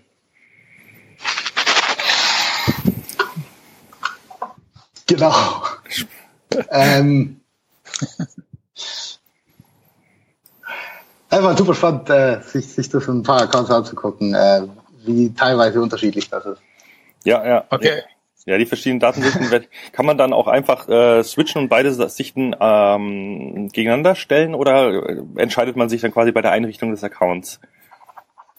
Äh, da arbeiten wir noch dran. Also derzeit geht es leider nur, dass wir es einmal, äh, dass wir eine Logik verfolgen. Mhm. Ähm, das ist nämlich ein Problem, weil alles, was berechnete Metriken von, von Analytics sind, die in Analytics sozusagen wieder reinzufälschen, ist immer ein bisschen knifflig. Okay, das würde die Komplexität Ähm, nochmal erhöhen. Genau, und deshalb äh, wird es am Anfang leider äh, nur eine Entscheidung geben können und Ja. aber auch in naher Zukunft ist geplant, dass ich das unterscheiden kann. Ja, spannend. Und spannend. das Attributionsmodell, ey, was ich brauche. Also ich finde es sehr geil. Ich finde jetzt auch so insgesamt ähm, habe ich jetzt auch ein ganz gutes Gefühl, dass euer Tool ja, sag ich mal, in eine Richtung geht, um noch mehr Mehrwert zu liefern. Also ich finde jetzt schon, was ihr jetzt schon macht, ziemlich geil. Aber die Sachen, die du jetzt angesprochen habt, an denen ihr arbeitet, die noch kommen werden, ähm, auch mit weiteren Modulen, die man dann dazu buchen kann, Keyword Clustering und so weiter. Ähm, habt ihr da irgendwie einen Zeithorizont? Soll das alles noch dieses Jahr kommen oder wieso ist da so der, der Release-Cycle bei euch? Ähm, also Brand No Brand steht in den Startlöchern Mhm. ähm, und, und auch ein paar andere Features, die jetzt vielleicht nicht ganz nur hundertprozentig in die SEO-Richtung, vielleicht auch mehr in die BI-Richtung gehen. Ähm, diese Themenclusterung soll auch noch dieses Jahr auf jeden Fall kommen. Da sind wir schon recht weit, aber wahrscheinlich dann nicht für alle Sprachen. Mhm. Ja, okay. äh, sondern erstmal nur auf dem. Also Deutsch wird es auf jeden Fall geben, äh, Englisch auch, aber äh, dann nach und nach im Prinzip in die Sprachenrichtung ausbauen. Aber auf jeden Fall dieses Jahr zumindest eine offene Beta-Version, die, die jeder nutzen kann. Ähm, Also noch nicht als Komplettding, aber auf jeden Fall als Beta. Sehr cool. Ja, wow. Also dann würde ich erstmal sagen, äh, vielen, vielen Dank, Daniel, für deine umfangreichen Erklärungen. Ähm, ich finde es echt hochspannend, werde jetzt auch die nächsten Tage dann äh, vielleicht mal, wenn ich ein paar Auswertungen in meinem Testaccount gemacht habe, darüber bloggen, weil ich es echt spannend finde, was damit dann einfach wieder möglich ist. Ähm, auch mal gucken, inwieweit äh, lassen sich für mich jetzt, sage ich mal, neue Erkenntnisse generieren. Ähm, für unsere Hörer da draußen meldet euch an. Wie gesagt, ihr kriegt einen, einen kostenlosen Account, um, um einfach mal auszuprobieren ähm, über den Gutscheincode. Und ja, wir freuen uns auf jeden Fall auch auf eure äh, ja, interessanten Nachfragen. Ähm, falls Kommentare kommen, die auch äh, sich an Daniel nochmal richten, die leiten wir gerne weiter. Falls ihr dann noch irgendwas wissen wollt, was wir jetzt vergessen haben zu fragen. So, an der Stelle, äh, ja, bleibt mir einfach nur zu sagen, vielen Dank. Ich finde es echt mega spannend und bin gespannt, was ihr da noch alles so ja, Neues äh, einbauen werdet. Ja, wir sind sehr gespannt. Danke, wir geben cool. uns Mühe. Ja, ein paar coole Sachen zu bauen. Auf jeden Fall, auf jeden Fall. Und es ist immer spannend, wenn ein neues SEO-Tool auf den Markt kommt, dass mal einen ganz neuen Ansatz verfolge. Also von daher hat sich das schon gelohnt, wieder den Blick über den Tellerrand zumindest auf neue Tools zu werfen. mal schauen, was da noch so die nächsten Monate passiert. Ja, dann erstmal vielen Dank fürs Zuhören. Ähm, danke für eure Zeit. Und äh, wir hoffen, dass wir jetzt auch wieder unseren Rhythmus beibehalten. Ähm, ja, Marco, Marco, wir glauben an dich. Genau, genau. Wir nehmen direkt Kontakt auf und machen einen Termin aus. Das heißt, wir werden äh, dann auch die nächste Sendung wahrscheinlich wieder im Monatsrhythmus veröffentlichen. Ja, vielen Dank fürs Zuhören. Ähm, bis zum nächsten Mal beim Online-Radar. Tschüss. Ciao, ciao, ciao. Tschüss.